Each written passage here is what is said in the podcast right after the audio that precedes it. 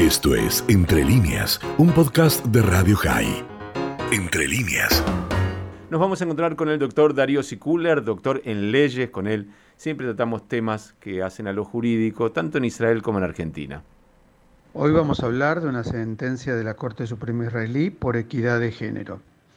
Después de que la demanda fue rechazada por una composición reducida de tres miembros del propio tribunal, la Corte Suprema de Justicia fijó una nueva audiencia que se celebrará entre un eh, panel ampliado para poder tratar la acción presentada por una pareja del mismo sexo que accionó para obtener una sentencia que les permita inscribir de la misma manera que lo hacen las parejas heterosexuales ante el registro de las personas del Ministerio del Interior de Israel.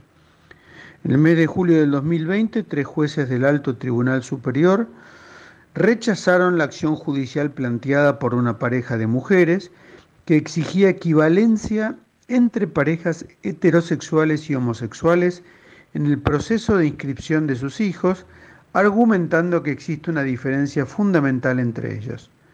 Es así que este martes la presidenta de la Corte Suprema, Esther Hayut, ordenó celebrar una nueva audiencia con una composición ampliada de jueces del Tribunal Superior, la acción promovida por la Asociación a favor de las parejas LGBT había sido rechazada. La comunidad LGBT tiene una gran expectativa en que el debate renovado conduzca a la abolición de lo que ellos consideran una discriminación.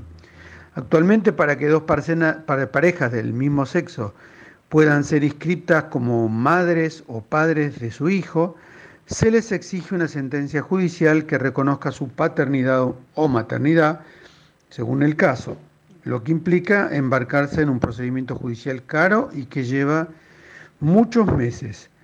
Eso no ocurre con la inscripción de hijos de parejas heterosexuales o incluso con las monoparentales.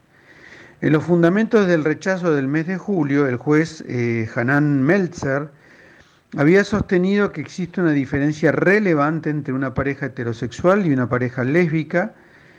En una pareja heterosexual no casada se debe firmar un formulario de reconocimiento de la paternidad, indicando que el padre es el padre biológico del niño, mientras que en el segundo caso el cónyuge de la madre biológica no tiene tampoco una afiliación biológica con el niño.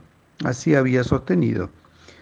La organización LGBT eh, y todas las organizaciones eh, del sector se expresaron en disconformidad con el fallo, argumentando que no era posible que luego de que las parejas LGBT superaran todas las dificultades que el Estado les había impuesto para tener hijos, no había razón para que el Estado les siguiera aplicando dificultades adicionales. Esto fue Entre líneas, un podcast de Radio High. Puedes seguir escuchando y compartiendo nuestro contenido en Spotify, nuestro portal radiohigh.com y nuestras redes sociales. Hasta la próxima.